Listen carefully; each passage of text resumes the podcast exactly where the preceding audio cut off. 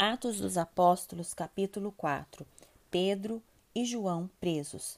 Falavam eles ainda ao povo quando sobrevieram os sacerdotes, o capitão do templo e os saduceus. Ressentidos por ensinarem eles o povo e anunciarem em Jesus a ressurreição dentre os mortos, e os prenderam, recolhendo-os ao cárcere até o dia seguinte, pois já era tarde. Muitos, porém, dos que ouviram a palavra a aceitaram, subindo o número de homens a quase cinco mil. Pedro e João perante o Sinédrio. No dia seguinte, reuniram-se em Jerusalém as autoridades, os anciãos e os escribas, com o sumo sacerdote Anás, Caifás, João, Alexandre e todos os que eram da linhagem do sumo sacerdote. E pondo-os perante eles, os arguiram. Com que poder ou em nome de quem fizestes isto? Então Pedro, cheio do Espírito Santo, lhes disse: Autoridades do povo e anciãos, visto que hoje somos interrogados a propósito do benefício feito a um homem enfermo e do modo por que foi curado, tomai conhecimento, vós todos e todo o povo de Israel, de que em nome de Jesus Cristo, o Nazareno, a quem vós crucificastes e a quem Deus ressuscitou dentre os mortos, sim, em seu nome é que este está curado perante vós. Este Jesus é pedra rejeitada por vós, os construtores, a qual se tornou a pedra angular. E não há salvação em nenhum outro, porque abaixo do céu não existe nenhum outro homem dado entre os homens, pelo qual importa que sejamos salvos. Ao verem a intrepidez de Pedro e João, sabendo que eram homens iletrados e incultos, admiraram-se e reconheceram que haviam eles estado com Jesus. Vendo com eles o homem que fora curado, nada tinham que dizer em contrário. E mandando-os sair do sinédrio, consultavam entre si, dizendo: Que faremos com estes homens? Pois na verdade é manifesto a todos os habitantes de Jerusalém que um sinal notório foi feito por eles, e não o podemos negar. Mas para que não haja maior divulgação entre o povo, ameacemo-los para não mais falarem neste nome a quem quer que seja.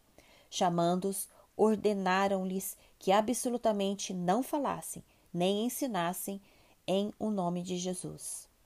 Mas Pedro e João lhes responderam: Julgai se é justo diante de Deus, e ouvir-vos antes a vós outros do que a Deus, pois nós não podemos deixar de falar das coisas que vimos e ouvimos. Depois, ameaçando-os ainda, os soltaram, não tendo achado como os castigar por causa do povo, porque todos glorificavam a Deus pelo que acontecera. Ora, tinha mais de quarenta anos aquele em quem se operara esta cura milagrosa. A igreja em oração. Uma vez soltos, procuraram os irmãos e lhes contaram quantas coisas lhes haviam dito os principais sacerdotes e os anciãos.